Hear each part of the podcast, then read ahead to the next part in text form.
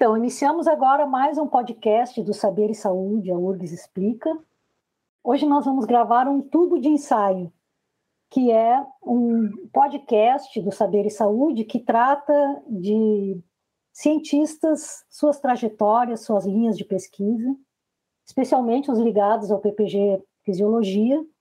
E hoje a nossa convidada, nada mais, nada menos do que a coordenadora do PPG Fisiologia, a professora Nádia, vai conversar um pouco com a gente, contar um pouco sobre a, a, linha de pesquisa dela. E a gente gostaria de começar, primeiro, agradecendo a professora ter, de dar o seu tempo aqui para o nosso, nosso podcast e pedir que a Nádia conte um pouquinho da sua trajetória, assim, como é que ela chegou aqui, um pouco da sua vida acadêmica, assim. Depois a gente entra mais na linha de pesquisa mesmo. Bem-vinda aí, Nádia. Bom, olá, olá a todos. Muito obrigada pelo convite. Eu acho que é uma experiência muito legal poder divulgar, né, a trajetória, a linha de pesquisa, o que que a gente faz em termos de ciência. Então, só posso agradecer ao convite uh, do podcast.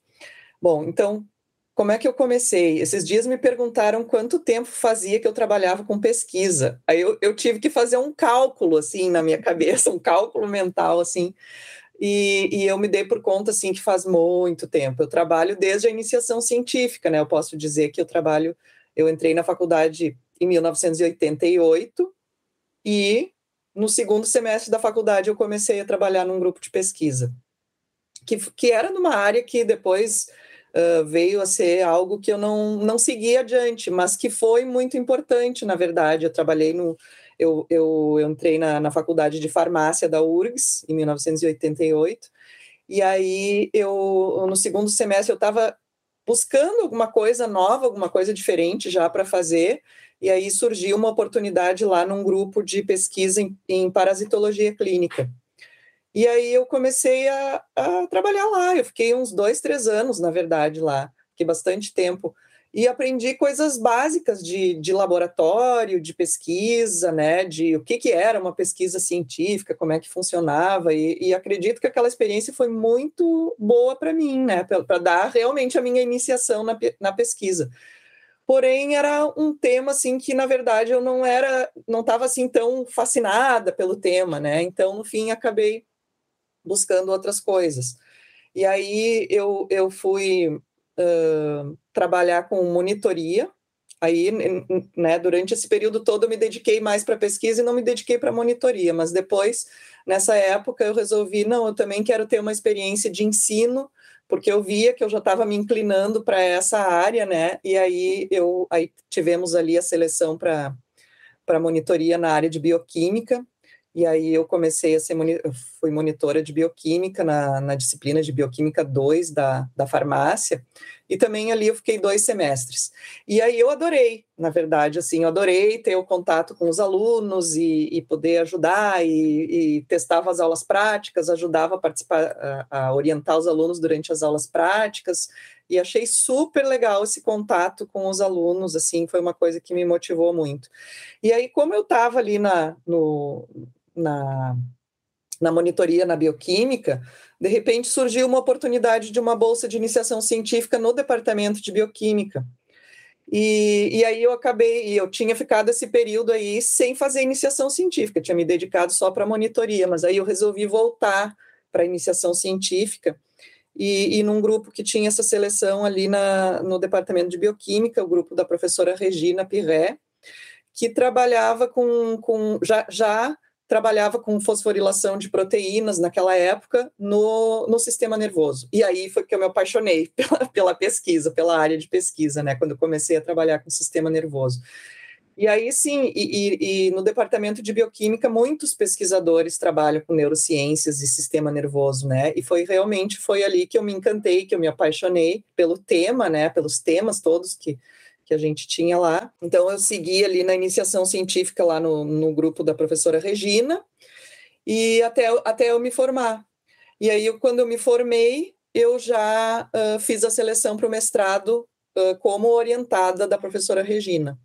Então, foi ali que eu fiz o meu mestrado, ela foi minha orientadora do, do mestrado, Uh, durante esse período do mestrado, surgiu a ideia de fazer um projeto em colaboração com o professor Esquerdo, E então, na verdade, né, eu estava seguindo naquela ideia de fosforilação de proteínas do citoesqueleto com a professora Regina, e aí uh, surgiu a ideia de ver se o aprendizado poderia modificar as, a fosforilação de, das proteínas do citoesqueleto uh, no, no, hipocampo dos, dos animais.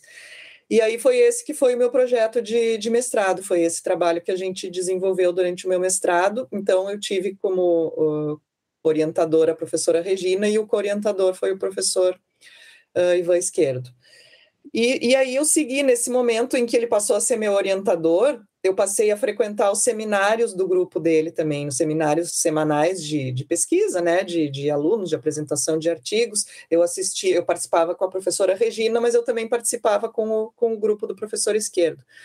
E aí, claro, né, que o grupo dele era todo voltado para a neurobiologia da memória, que foi uma coisa que me encantou mais ainda, né?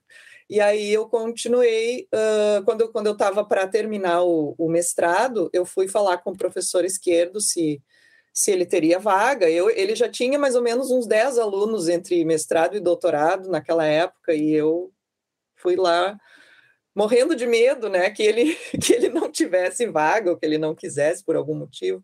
Enfim, aí... Uh, pedi para ele, fui toda tímida lá falar com ele, e isso foi um momento tão marcante que é um, um, uma cena que eu lembro até hoje na minha vida, assim, assim, até hoje eu não esqueço desse dia. E aí ele, ele, as palavras dele, né, ele falou para mim assim, não, não só eu aceito, como eu faço questão de orientar teu doutorado. Aquilo, aquilo marcou minha vida, assim. E aí comecei a trabalhar com ele e realmente, né, foi ele ele é uma pessoa, ele é ele foi uma pessoa que, que influenciou muito a gente, né? Quem, quem trabalhou com ele, ele nos influenciou tanto em termos de ciência como em termos de, de, de pessoa, né? Da pessoa que ele era, eh, como exemplo, assim, é uma, uma pessoa muito muito significativa na vida de quem de quem trabalhou com ele.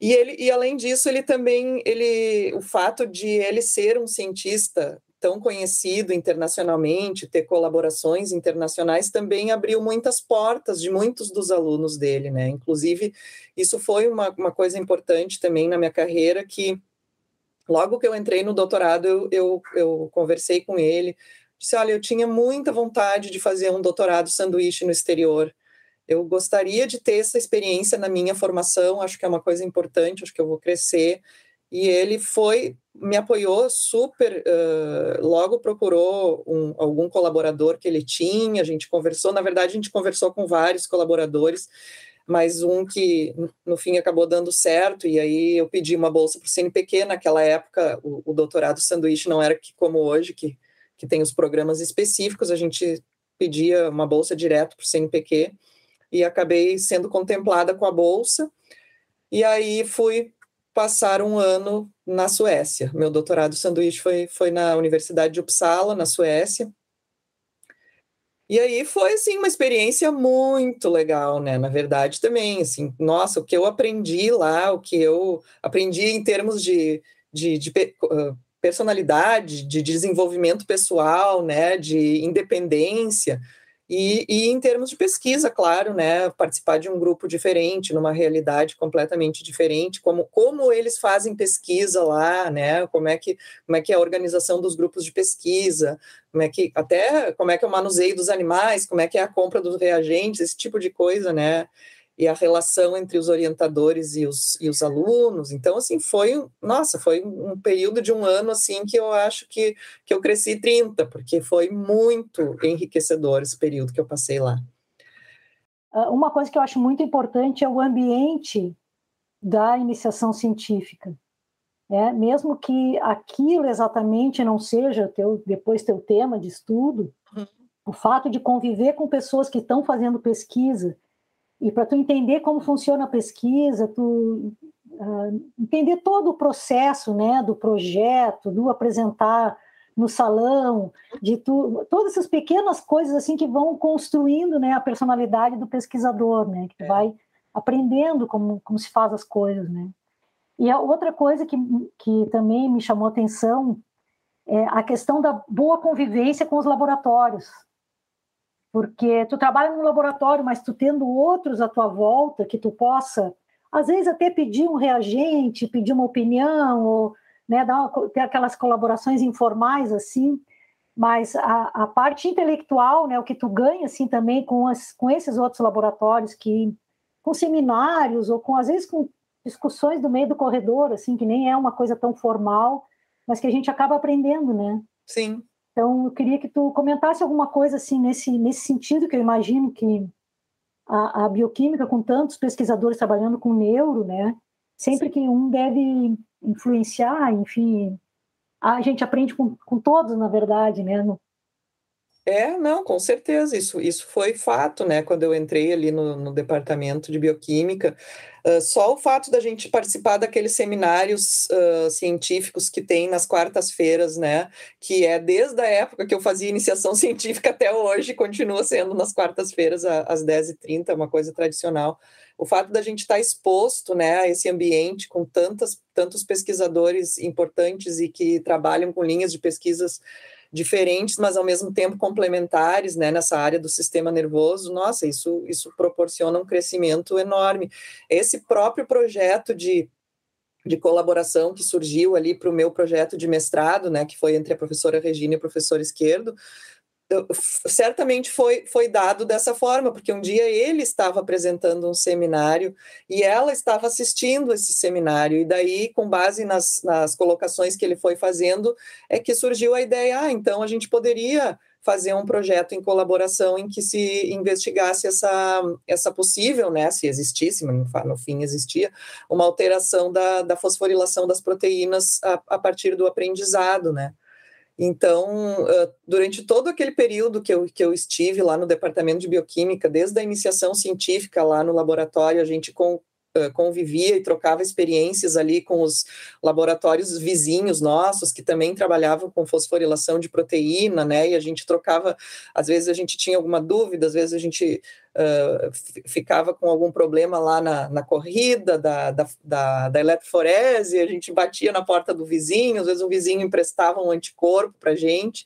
Então, sim, de fato, eu, eu considero assim, quando eu fui para a Suécia, eu já tinha uma bagagem ali, uma experiência de ter, de ter essa, essa interação né, com esses grupos de pesquisa, com essa, com essa questão, assim.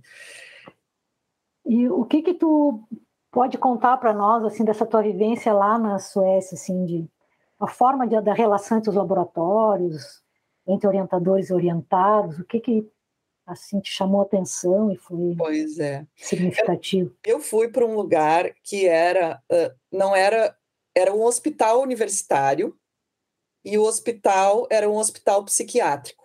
Ele só tinha internação psiquiátrica. E daí no térreo deles, eles tinham um laboratório de pesquisa, mas então esses esses laboratórios de pesquisa, eles eram mais assim como é que eu vou dizer? Eles não eram que, como a estrutura que a gente tem aqui de pesquisa, ligados a pós-graduação, professores universitários. Tanto é que o, o, o cara com quem eu trabalhava lá diariamente, ele não era professor universitário, ele era, ele era contratado como pesquisador de lá. Então, eu não, eu não acho que seja uma experiência típica de alguém que vai fazer um doutorado sanduíche numa universidade, porque aí eu acho que indo para uma universidade ele vai encontrar esse ambiente né, de, de interação entre os grupos, de relação entre orientado e orientador. E eu, na verdade, lá eu fiquei muito independente, justamente por causa disso, porque não era ligado assim a um programa de pós-graduação, alguma coisa assim, né? Então acabou que eu trabalhei, eu, eu acabei trabalhando muito de forma sozinha, quase porque esse pesquisador ele não orientava outros alunos, ele trabalhava como pesquisador, e aí no fim eu trabalhava junto com ele, então assim, era uma relação de, de, de trabalho, assim, de pesquisa, mas sem muita, e eu tinha o orientador, que na verdade era o meu orientador, que foi meu co-orientador da tese, ele, ele era sediado numa universidade que ficava numa outra cidade, então ele vinha me, ele vinha nos visitar sim, uma vez por mês, e a gente discutia os projetos, né, o que estava em andamento, eu apresentava os resultados que a gente tinha obtido até aquele momento, e aí discutia algumas coisas, mas eu não tinha contato diário com ele, assim, e no fim, eu, quem eu tinha contato diário era esse pesquisador aí. Então, no fim, eu fiquei bem isolada lá, para falar bem a verdade, assim, esse, isso foi uma coisa, assim, que eu enfrentei, que era bem diferente do nosso laboratório aqui no Brasil, porque, como eu comentei antes, né, o laboratório do professor Esquerdo, ele tinha, ele tinha de 10 a 15 alunos orientados, de pós-graduação, fora os alunos de iniciação científica. Então, assim, ó, era um laboratório muito movimentado. Todo mundo se ajudava e, todo, e muitos grupinhos de amigos a gente tinha lá também, né? Então, eu estava muito acostumada com, essa, com esse envolvimento que a gente tinha, né, de, de ajudar um ao outro na pesquisa, né, a gente se ajudava muito, a gente, tanto é que a gente tem coautorias de artigos durante esse período, porque a gente ajudava, de fato, né, nos projetos dos colegas.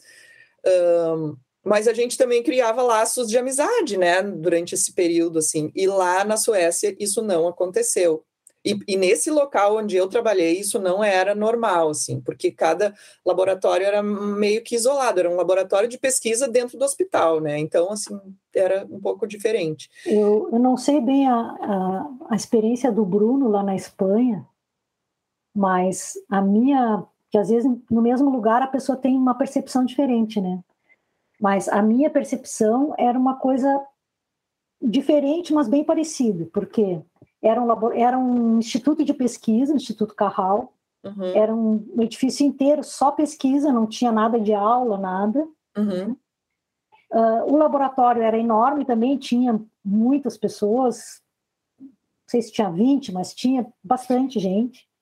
Só que meio que cada um fazia o seu trabalho, sabe? Embora estivessem todos ali, era uma coisa meio isolada, assim, não, não tinha muito esse compartilhar que a gente está acostumado aqui, sabe? Uhum de em algumas vezes eu tentar xeretar o que, que alguém estava fazendo, a pessoa fazer assim um movimento de tipo, não vem olhar, sabe?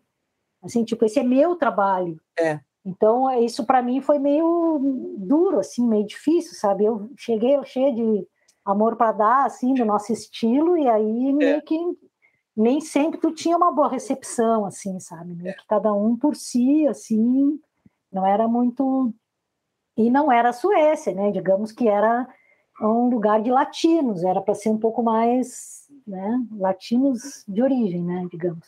Pois é, é esses, esses, estereótipos, né, às vezes são um pouco complicados, né, então, né, mas assim, de certa forma, a gente percebe às vezes, né, que povos latinos, né, claro, vai variar um pouco, né, porque são seres humanos, mas assim, existe um uma certa até necessidade, digamos assim, das pessoas interagirem mais entre si e compartilharem coisas e às vezes, né, em outros lugares, eu também, né, tive essa experiência na Europa também, no, mesmo local uh, que, que a Flávia, né, no Instituto Carral, uh, é um comportamento diferente, assim, né, então mesmo sendo também, né, de certa forma, uh, latinos, mas assim, é diferente, assim, também na minha experiência, Uh, até tinham algumas amizades com o pessoal de lá, mas a gente via que no fim das contas uh, as amizades mais próximas, os relacionamentos mais fortes acabavam sendo entre pessoas aqui da América do Sul que estavam lá, assim, que acabavam de alguma forma ou de outra se aproximando, mesmo sem trabalhar com as mesmas coisas e nem nos mesmos laboratórios, né? E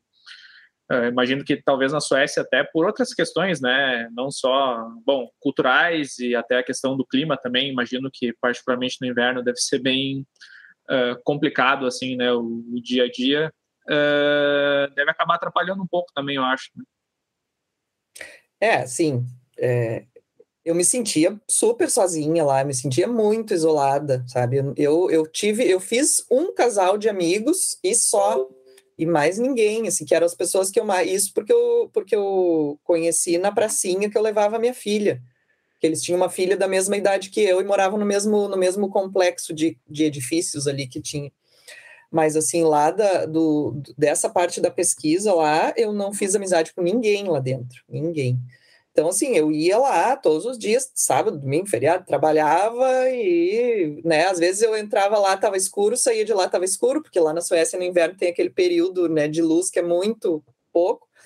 Então, assim, nesse sentido, assim, eu vou dizer para vocês que foi bem duro, mas eu, eu, eu, eu, sempre, quando me perguntam isso, eu, eu digo: olha, se eu tivesse que fazer tudo de novo, sabendo dessas dificuldades, eu teria feito, porque, eu, nossa, o que eu aprendi lá, o que eu cresci, o que eu, até mesmo assim, essa independência de viver sozinha, de, de se virar sozinha, assim, né? Então, uh, foi muito legal nesse sentido, assim, mas realmente foi dureza, assim, dureza, porque a gente é acostumado a chegar segunda-feira no, no, laboratório, ah, e aí, o que que tu fez esse final de semana? Ah, eu vi, eu fui no cinema, eu fui, fiz tal coisa.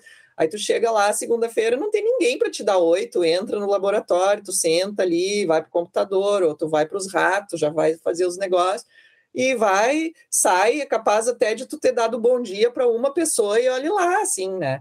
Então, realmente, para gente que está acostumado, né? Eu sou super comunicativa, assim, para mim foi, assim, super difícil, né? Mas valeu Eu sofri também. Pois é. Eu sofri bastante. Eu fui em novembro. Então, eu peguei meio é. que de cara o inverno, assim. Foi muito ruim, muito ruim porque aquele período de adaptação, assim, sabe, período de pouco sol, uhum. também foi bem difícil. Quando com, acabando o inverno, eu comecei a já estar tá mais adaptado, assim, mas eu peguei, se eu pudesse dar uma um conselho, eu diria não vai no começo do inverno, vai no verão. E aí é. depois, quando chegar o inverno, tu já está adaptado, é. tu já tem os amigos, tu já está mais, é. né? É verdade.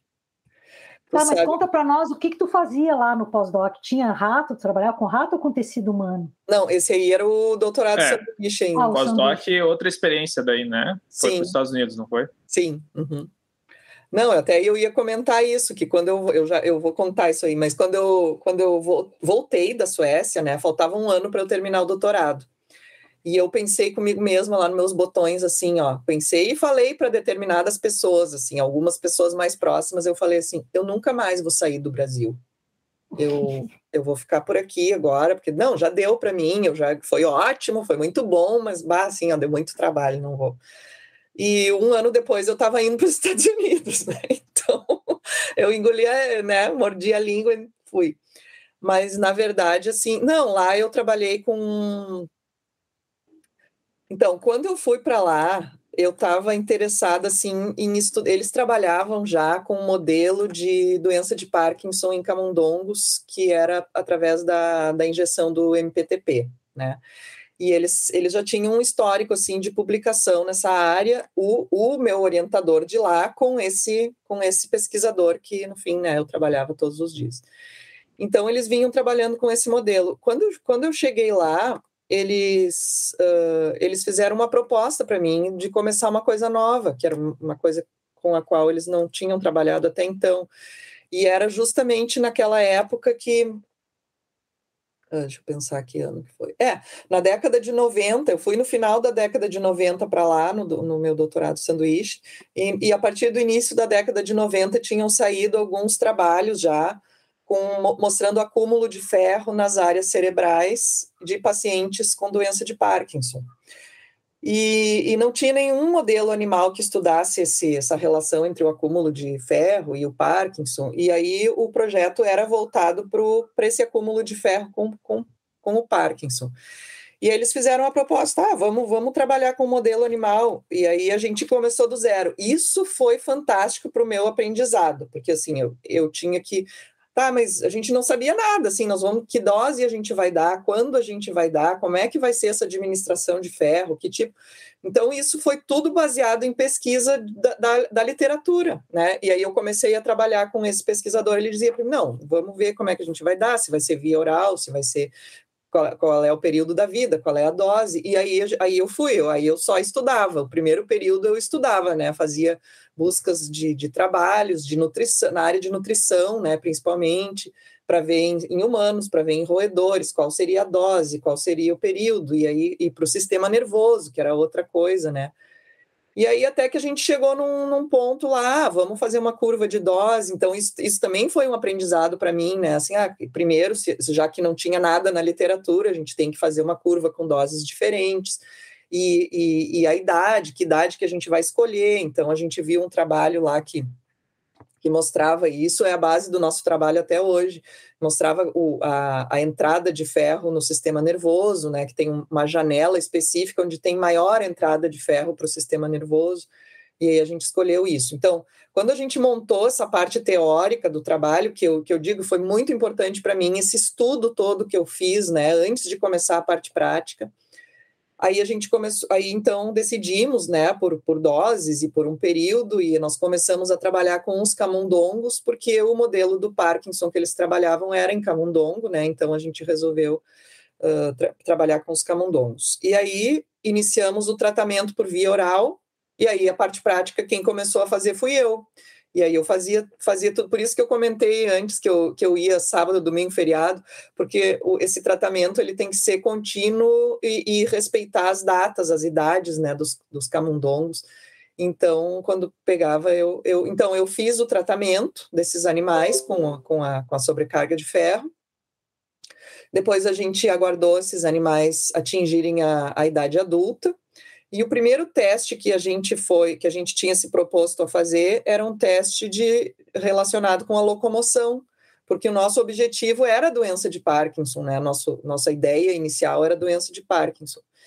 E eles tinham lá um sistema todo automatizado, na verdade, de locomoção, né? Às vezes, aqui, muitas vezes no Brasil, a gente usa uh, o, o tradicional open field, né, que às vezes a gente pode filmar, que a gente pode que a gente pode registrar, enfim, mas lá eles eles tinham um, uma, uma sala que toda a parede dela, eles mandaram fazer essa sala especialmente para isso, toda a parede dela era composta de caixas isoladas e as caixas tinham os sensores e tinham os, ah, os raios ah, infravermelhos, né, que, que contam a locomoção, então era bom porque a gente poderia. A gente, eles tinham uma parede toda com 16 caixas dessas. Então a gente colocava os 16 camundongos, um, um em cada caixinha, e deixava por uma hora a, os aparelhos registrando né, a locomoção, atividade exploratória, enfim, até tremores, porque ela tinha um sensor de, de vibração,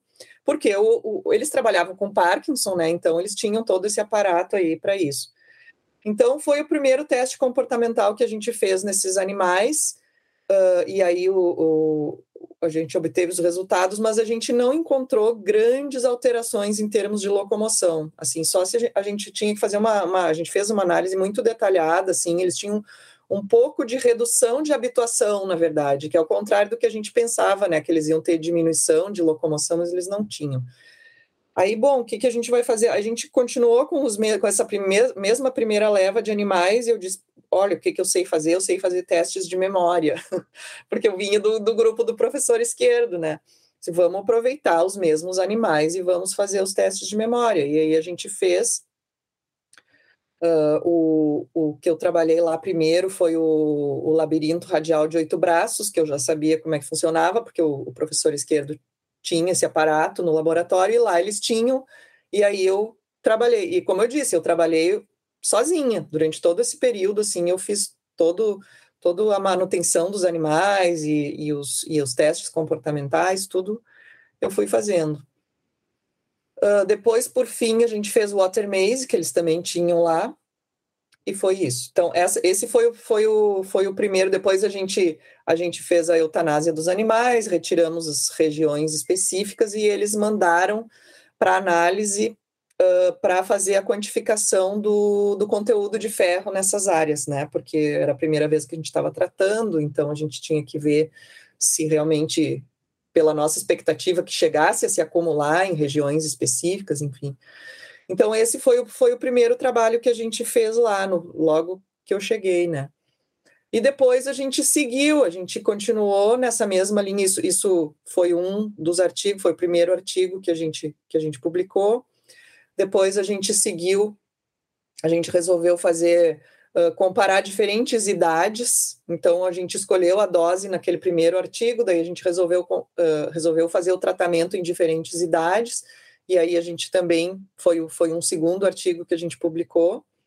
E depois o terceiro a gente combinou esse tratamento com ferro com o MPTP, porque a gente queria ver se, se ele ia uh, exacerbar os efeitos do MPTP, né? Se o fato dos animais terem recebido ferro ia, ia prejudicar mais ainda, né? Pelos efeitos do MPTP.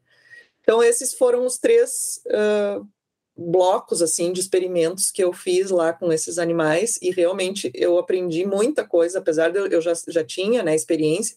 Aqui no Brasil a gente, eu trabalhei basicamente com ratos. Lá foi a primeira vez que eu tra trabalhei com camundongos. Todos esses três uh, blocos aí de experimentos foram foram em camundongos.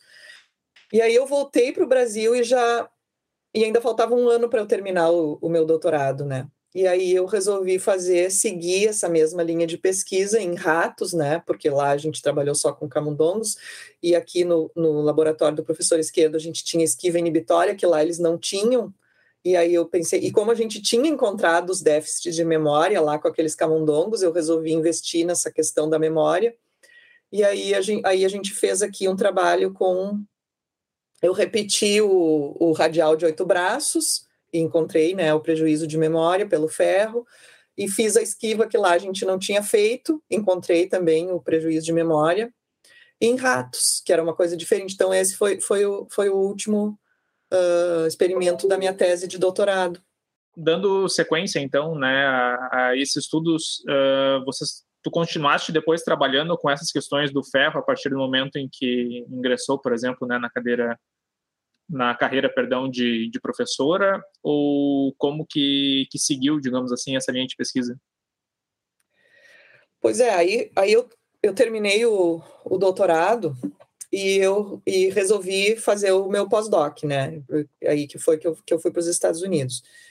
Uh, quando, quando eu fui para os Estados Unidos, eu queria continuar trabalhando com essas questões de, de toxicidade dopaminérgica e, e basicamente, né, alterações de memória relacionadas à toxicidade. E aí, no fim, eu fui para o laboratório lá na, na Universidade da Califórnia, do John Marshall, e ele trabalhava, a, principal linha de pesquisa dele era toxicidade com metanfetamina. Trabalhava com, com drogas de abuso, e a metanfetamina, uma né, que tem neurotoxicidade dopaminérgica. E aí, no fim, eu acabei, eu acabei indo para lá e acabei fazendo um, um, projeto lá ligado a essa linha de pesquisa com memória, que era uma coisa que o Marshall não trabalhava. Uh, e, e, também foi né, outra, outra, outro capítulo aí de, de experiências aí bem interessantes que eu tive. Mas quando eu voltei do meu pós-doc, que eu ia estabelecer assim, bom, agora eu vou começar a trabalhar como pesquisadora, o que, que eu vou fazer, né? Eu eu resolvi seguir trabalhando com essa linha da sobrecarga de ferro e é a linha de pesquisa principal que eu, que eu tenho trabalhado até hoje. Então, né, por isso que eu digo, dá para contar muitos e muitos anos aí de trabalho com essa linha. Então, uh, os, os, as primeiras orientações que eu, que eu realizei em iniciação científica, mestrado, doutorado, foram dentro dessa linha de pesquisa, né? E é uma linha de pesquisa que eu sigo até hoje e que para mim ela continua sendo, ela continua tendo questões interessantes para serem investigadas, sabe? É uma coisa que não esgotou e a literatura cresceu junto com isso, né? Naquela, naquela época onde eu comecei lá no, no doutorado, ninguém trabalhava com modelo animal com isso. Hoje tem, tem outros modelos animais de sobrecarga de ferro, outros grupos que mais recentemente, agora nos anos 2015 em diante, trabalhando com sobrecarga de ferro em animais e principalmente motivados pelos estudos em humanos, né, que também foram se aprimorando, porque naquela época lá do meu doutorado, aqueles primeiros estudos que eu falei para vocês eram estudos uh, neuropatológicos, pós-mortem, né, que, que avaliavam a, a, concentração de ferro. E depois, nos anos 2000, 2010, por aí, são estudos em, utilizando ressonância magnética em, em pacientes vivos, né? Então, foi possível estabelecer uma relação em vivo da quantidade de ferro no, nas regiões encefálicas com testes de memória em pacientes de Parkinson, de Alzheimer, de esclerose múltipla, enfim, tem, uma, tem, tem muitos trabalhos agora bem recentes com isso. Então, o, o, todo esse, toda essa área cresceu, né? Então, eu continuei trabalhando com isso, mas o, outros grupos começaram a trabalhar com isso durante esse período. E, e continua realmente ainda com, com muitas questões para serem respondidas, e isso me motiva a, a continuar estudando né, esse, essa linha de pesquisa. Uh, só por curiosidade, já se desenvolveu ou tem se estudado alguma estratégia para tentar evitar, digamos assim, esse acúmulo de ferro e ver como que isso se correlaciona com uh, esses desfechos clínicos, por exemplo, né, de, de déficit de memória, por exemplo, associado com algumas dessas doenças? Pois então, já, já existiu uh, estudo clínico com quelantes de ferro e Alzheimer. Então, isso é, é, uma, é uma, digamos assim, é uma estratégia direta, né? Eu vou dar um quelante de ferro e vou ver. Então, assim, os resultados Em animais tem vários estudos, né, com sobrecarga de ferro e, e o uso de quelantes de ferro, e sempre são positivos. Eu, eu tenho dois estudos com quelante de ferro e eles são positivos. Em humanos, a gente sabe que a translação é um pouco diferente, né, e aí os, os quelantes de ferro eles não são muito permeáveis na barreira hematoencefálica, então tem, tem essas questões, então assim, os resultados não são tão positivos assim como, como em, em animais, mas é, aí já é um, um caminho, assim, né?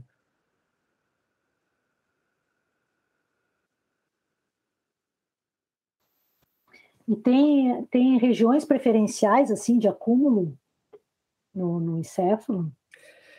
Pois então, o, uh, naturalmente, né, fisiologicamente, se dá para dizer assim, uh, existem regiões que têm mais conteúdo de ferro do que outras. Então, por exemplo, se a gente compara núcleos da base e as projeções dopaminérgicas, principalmente as projeções catecolaminérgicas, né, é, a gente vê que essa é uma área que tem mais ferro naturalmente do que outras do que outras áreas.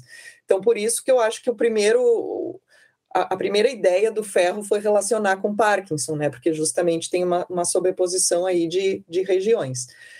Bom, na doença de Alzheimer, tem acúmulo de ferro no hipocampo e algumas áreas corticais. E isso já foi visto que esse acúmulo de ferro ele se dá principalmente ao redor das placas senis. Então, parece que existe uma correlação entre o estado patológico, né? Se bem que hoje, hoje em dia é difícil de relacionar estado o, o cognitivo com, com as placas, mas enfim, parece que o ferro tem algum papel ali na formação das placas, né? E, e aí estaria ele sempre presente nas áreas mais afetadas pelas, pelas doenças. Assim, fisiologicamente, não, o córtex não é uma área preferencial do ferro, não é uma área que tenha uma concentração muito alta de ferro, mas se o paciente tem Alzheimer, já foi visto também aumento no córtex. Então, esse aumento, isso é uma coisa, essa pergunta foi interessante porque esse aumento, ele é um aumento que é considerado seletivo em relação à área.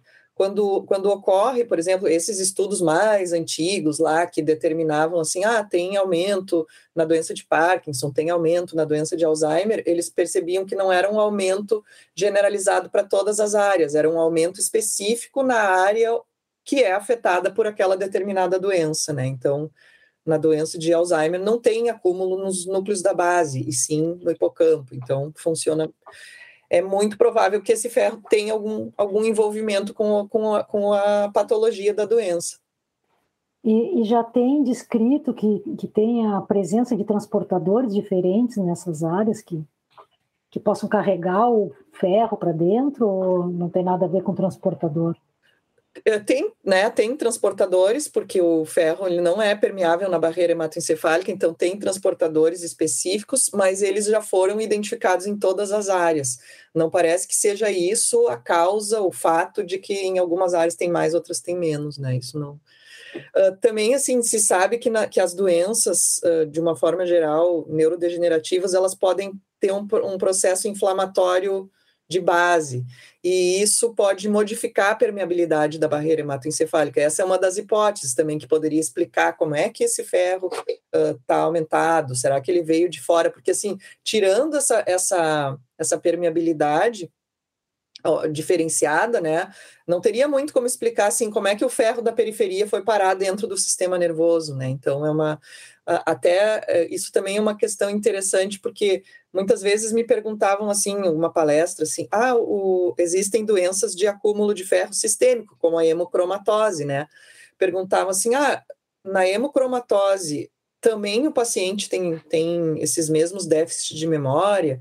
E assim, aparentemente não. Eu já vi um ou outro trabalho, mas é uma coisa muito pontual. Assim, aparentemente, no geral, uh, o, o, cérebro está bem protegido mesmo, assim, né? Como é uma doença sistêmica, não vai não vai acabar levando a um acúmulo encefálico de ferro. Agora foi a cachorrinha que começou a latir.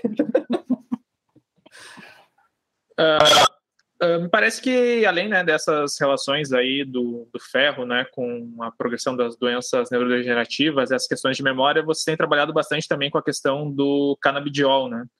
Então, se pudesse contar para a gente um pouco, né, como que surgiu esse interesse, né, e quando que vocês começaram com, com esses trabalhos? Uhum.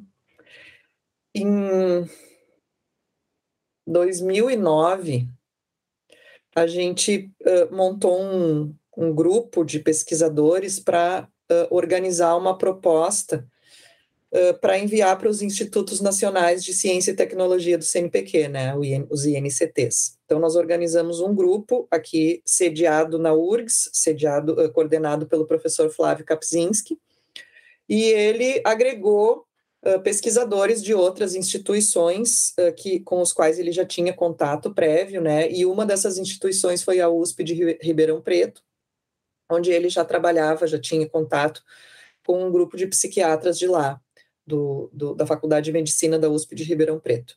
E esses pesquisadores, é bom, a, a, USP de Ribeirão Preto, ela já tem um histórico bem antigo, né, de trabalhar com os canabinoides, e esse grupo mais jovem aí seguiu essa linha de pesquisa lá de trabalhar com os canabinoides e eles na psiquiatria eles estavam já trabalhando com os canabinoides, eles tinham alguns projetos de pesquisa em andamento com, com o canabidiol uh, em seres humanos, né? Então eles estavam, eles avaliaram o uso do canabidiol na ansiedade, eles estavam avaliando também em sintomas não motores da doença de Parkinson, eles já vinham trabalhando com isso lá. E nós montamos então esse, esse grupo bem grande de pesquisadores, e lá no meu laboratório a gente trabalhava com esse modelo animal da sobrecarga de ferro, e a gente já tinha né, caracterizado melhor as alterações e as, as alterações de memória, a gente estava começando a, a, estudar um pouco de, da neuroquímica disso, né, o que, que uh, a gente extraía o hipocampo e estava tentando identificar que alterações moleculares a gente encontrava com essa sobrecarga de ferro, e eles estavam interessados em, em, entender melhor né, o que, que mecanismos o canabidiol tinha de neuroproteção. Então, a, a gente conversou que esse modelo da sobrecarga de ferro era um bom modelo para estudar a neuroproteção mediada pelo canabidiol.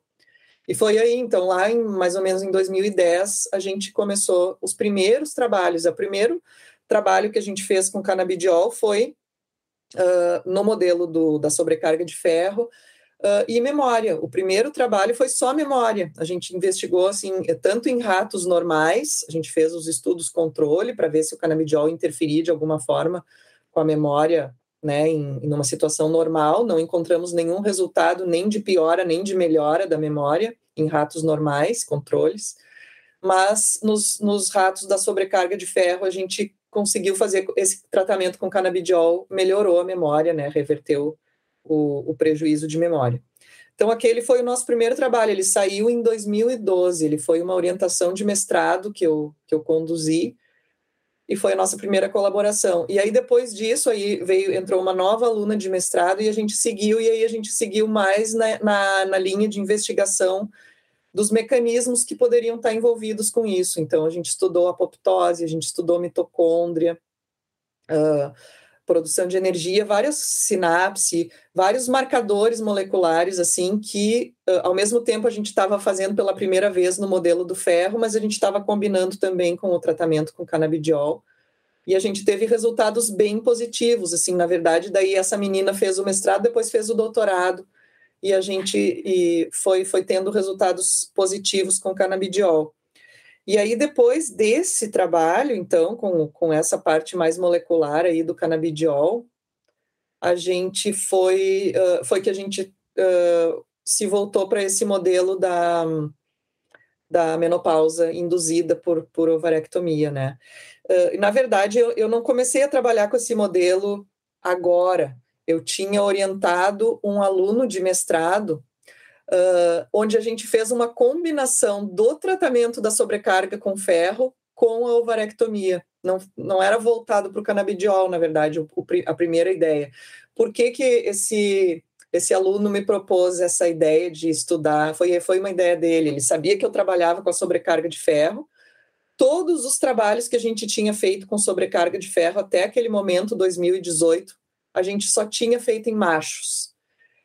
E aí, é, ele, esse, esse meu aluno né, de mestrado, agora ele já está fazendo doutorado, ele ele disse: Ah, mas uh, eles têm déficit de memória, a doença de Alzheimer é mais prevalente em mulheres depois da menopausa. A menopausa é um fator de risco para o Alzheimer e, o, e a sobrecarga de ferro, muito provavelmente, também é um fator de risco. Hoje eu enxergo por esse ângulo, né, como a sobrecarga de ferro sendo um fator de risco. E aí vamos, vamos fazer uma combinação de dois fatores de risco. Vamos, vamos ver o que, que acontece se, se, se as ratas que recebem o ferro e a ovarectomia já estava bem caracterizado que causava né, prejuízo de memória. Isso já tem toda uma literatura mostrando isso. Mas vamos ver se a gente dando ferro para essas ratas, se elas vão ainda desempenhar pior, né?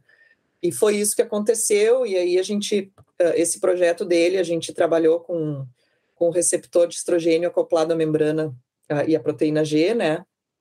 Então ele não tinha essa essa essa ênfase aí com o canabidiol. Então, como eu já tinha essa experiência prévia com esse modelo, Uh, aí surgiu a ideia, bom, mas será que o canabidiol também não pode uh, reverter esse, esse prejuízo cognitivo? Eu fui olhar na literatura, não tinha nada de, de canabidiol e menopausa.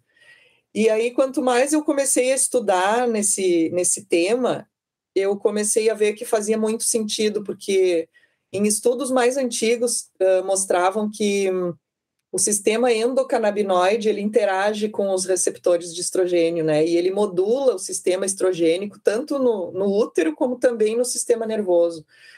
E aí e, e, e é, é interessante porque o canabidiol modula algumas vias intracelulares que também são moduladas pelo, pelo estrogênio, né? E aí eu comecei a ver, nossa, isso, isso faz muito sentido. E aí a gente fez esse primeiro trabalho com, com, as, uh, com o tratamento com canabidiol, que era o mesmo, mesmo modelo de tratamento que a gente usou nos ratos tratados com ferro, mas agora nas ratas uh, com a ovarectomia. E os resultados foram, foram bem positivos, e é um trabalho inédito, assim, porque se, se a gente for olhar menopausa e canabidiol, não tem nada. E agora a gente está uh, iniciando um novo projeto para aprofundar tudo isso, para descobrir mais coisas a respeito do mecanismo aí do canabidiol. Uh, uma pergunta nessa linha que eu acho que é bem interessante. É, bom, nós temos também alguns trabalhos, né, não necessariamente na parte de ferro, né, e nem de canabidiol, mas na parte com os hormônios, né. Uh, é bem estabelecido já, né, que esse hormônio esteroides tem também ações neuroprotetoras, né. Então, o estradiol, por exemplo, tem, enfim, uhum. muitos trabalhos já publicados na literatura. Não sei no contexto do ferro, na verdade, mas, enfim, em outros contextos eu sei que sei que sim é, chegaram já a propor, ou existe algum estudo, enfim, porque me parece que a ideia seria, né, pelo que tu explicaste, que, bom, durante a menopausa, claro, né, existe um aumento, né, uh, do risco, né, da, das mulheres de desenvolverem doenças como Alzheimer, entre várias outras, né, uhum. e que o canabidiol poderia ser interessante nesse contexto, né, para tentar reverter esses déficits, por exemplo, de memória, né. Uh, Comparativamente, por exemplo, né, qual seria a diferença entre se utilizar o canabidiol né, dentro dessa estratégia ou de se propor, por exemplo, uma terapia de reposição hormonal para tentar eliminar, digamos assim, esse fator de risco? Ou reduzir, né, enfim. Pois é, não, na verdade, assim, né, tem, tem estudos que, que mostram que ah, o tratamento agudo com, com algum uh, estrogênio sintético, digamos assim, né, ou pode, ah, reverte os danos de memória, enfim. Uh, e claro, né, a gente sabe que existe essa aplicação clínica da, da terapia de reposição hormonal, mas existem algumas contraindicações, né, da terapia de reposição hormonal. Então, tem pessoas que têm contraindicação do uso porque têm algum histórico familiar, né, de câncer de mama ou qualquer câncer ginecológico, outras contraindicações, assim. E mesmo não tendo contraindicações, né, a gente não, não tem uma, uma, uma literatura assim que seja, como é que eu vou dizer, 100% definitiva né, a respeito disso, mas se sabe que existe a necessidade de avaliar né, o, o risco e o benefício, porque algum risco ele pode oferecer. Então, uh, nesse sentido que eu vejo a, a, o fato de interessante de que o, o canabidiol, os endocannabinoides, não o canabidiol, mas os endocannabinoides modulam vias intracelulares de sobrevivência que são semelhantes às vias né, de sobrevivência que são ativadas pelo estrogênio. Então, eu, eu penso que ele seria uma alternativa para quem não pode fazer, para quem tem a contraindicação de terapia de reposição hormonal, talvez, né? Eu acho que, claro, que precisa estudar muito mais isso e ver se ele. Eu acho que uma coisa que que ainda não está se falando muito, ou que está começando a ser falada agora nessa área dos canabinoides, é, é tentar delimitar ou, ou, conhecer melhor os efeitos adversos que eles, que, os, que o canabidiol também pode oferecer, né? Eu acho que num, nesse boom assim que a gente teve nos últimos 10 anos, que eu posso dizer, porque eu comecei a trabalhar com canabidiol relativamente 10 anos atrás, não tinha quase nada dele, né, em neuroproteção, em, em, e, e, hoje a gente tem ele espalhado por aí, né, inclusive tem o uso que não é o uso uh, medicinal, digamos assim, mas até hoje pouco está se falando dos, das contraindicações, dos efeitos adversos, e eu acho que essa é uma etapa que ainda vai precisar ser vencida, né, para que a gente possa ter o uso do canabidiol mais estabelecido. Ao que me parece, Claro, a gente sabe que já tem uso em humanos, né? Mas eu acho que precisa investigar mais isso. Ah, especialmente o uso crônico, né?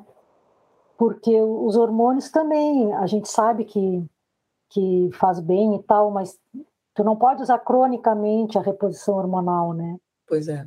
E, e aí o canabidiol também, né? Teria que ver se cronicamente ele tem, ele mantém esse efeito positivo é e, e, se não traz outros né, colaterais aí que a gente não sabe. É. Acho que é uma linha bem legal de se estudar, né? Pois é. Não, eu, eu, eu, na verdade, assim, eu sou bem entusiasmada com o canabidiol, porque, assim, os resultados que a gente teve no laboratório e, e, e, é interessante, assim, ó, porque foram alunos diferentes, com ratos diferentes, com tarefas diferentes, sabe?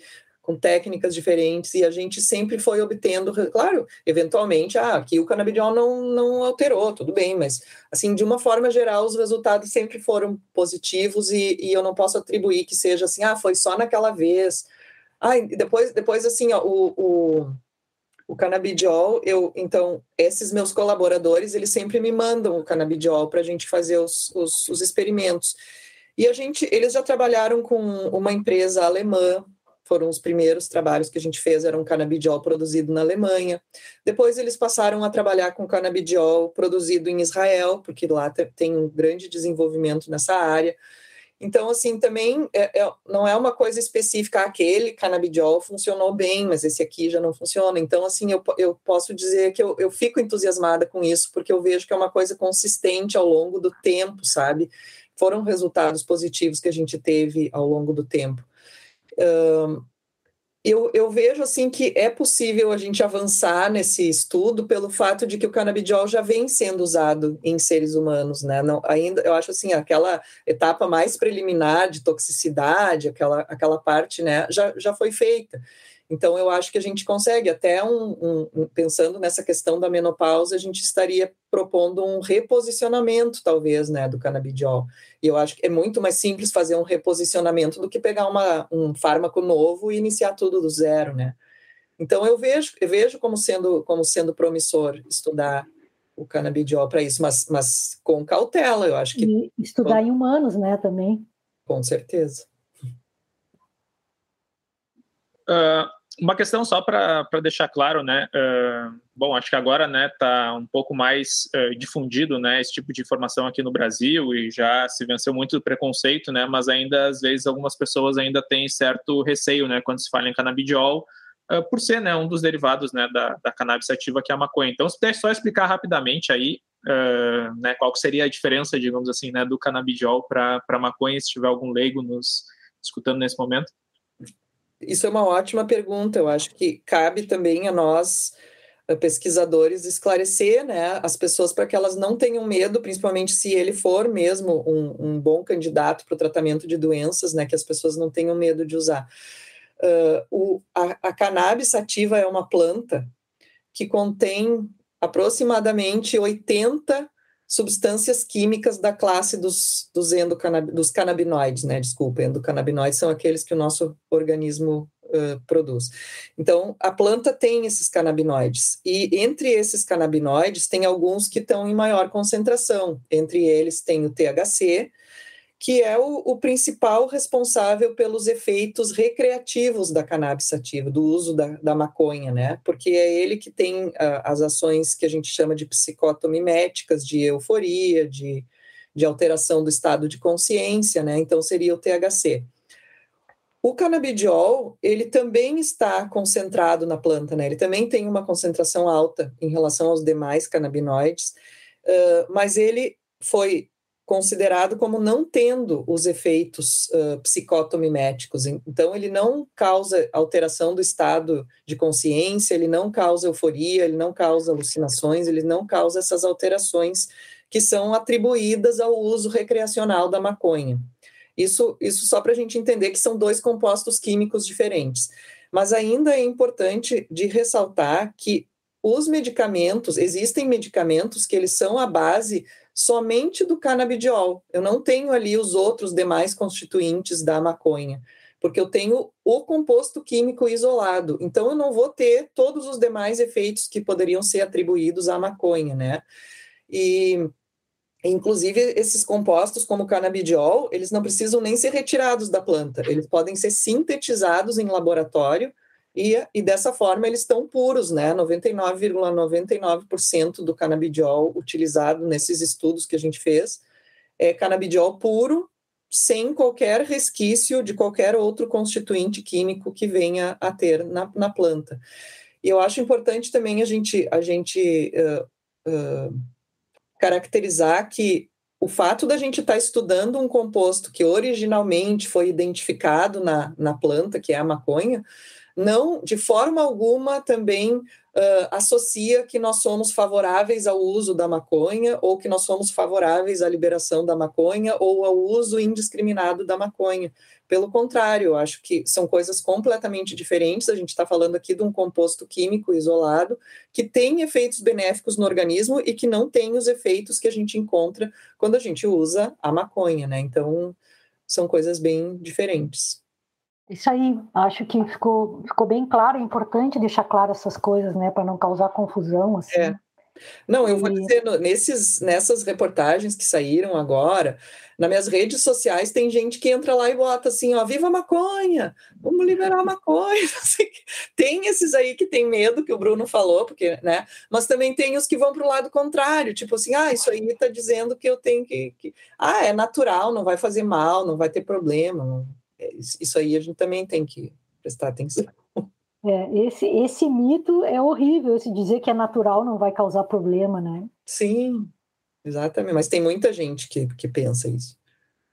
É, eu digo para os meus alunos que se não faz mal, também não faz bem, porque toda toda uh, o fármaco, sei lá, a substância que causa algum efeito, ela potencialmente pode causar também algum efeito ruim, né?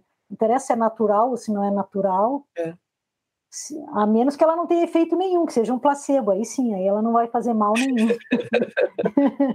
Com certeza. É. Uh, bom, a gente já está um tempão aqui. Eu quero te deixar à vontade se tu quiser contar mais alguma história para nós. Uh, mas de minha parte, assim, acho que foi bem legal. A gente conseguiu abranger assim um bom pedaço da tua vida acadêmica aí, né? Certamente tem muito mais coisas para contar, mas uh, até para que possíveis futuros alunos aí se inspirem e queiram fazer doutorado contigo e tal. Acho que a gente deu algumas pistas aí do que que se faz, né? O que que tu faz no teu laboratório e tal, que acho que pode uh, trazer possíveis candidatos aí. Ah, eu achei super legal. Eu adorei. E, então tá, então acho que a gente pode encerrar por aqui. A gente agradece a professora Nádia aí todo o seu, seu tempo para contar para nós a sua história acadêmica até aqui, né? Quem sabe mais adiante a gente faz mais um com atualizações, uhum. né? E desejar sucesso aí nessa essa linha de pesquisa, né? E que leve o nosso PPG cada vez mais para o sucesso, para cima. tá, muito obrigada, Nádia. Foi bem legal mesmo. Flávia, Bruno, eu, eu que agradeço vocês aí pela, pela oportunidade, né, de, de falar aí da, das linhas de pesquisa, do que, que a gente faz no laboratório. Muito obrigada. Valeu, muito obrigado. Mais uma vez, foi bem legal, bem interessante.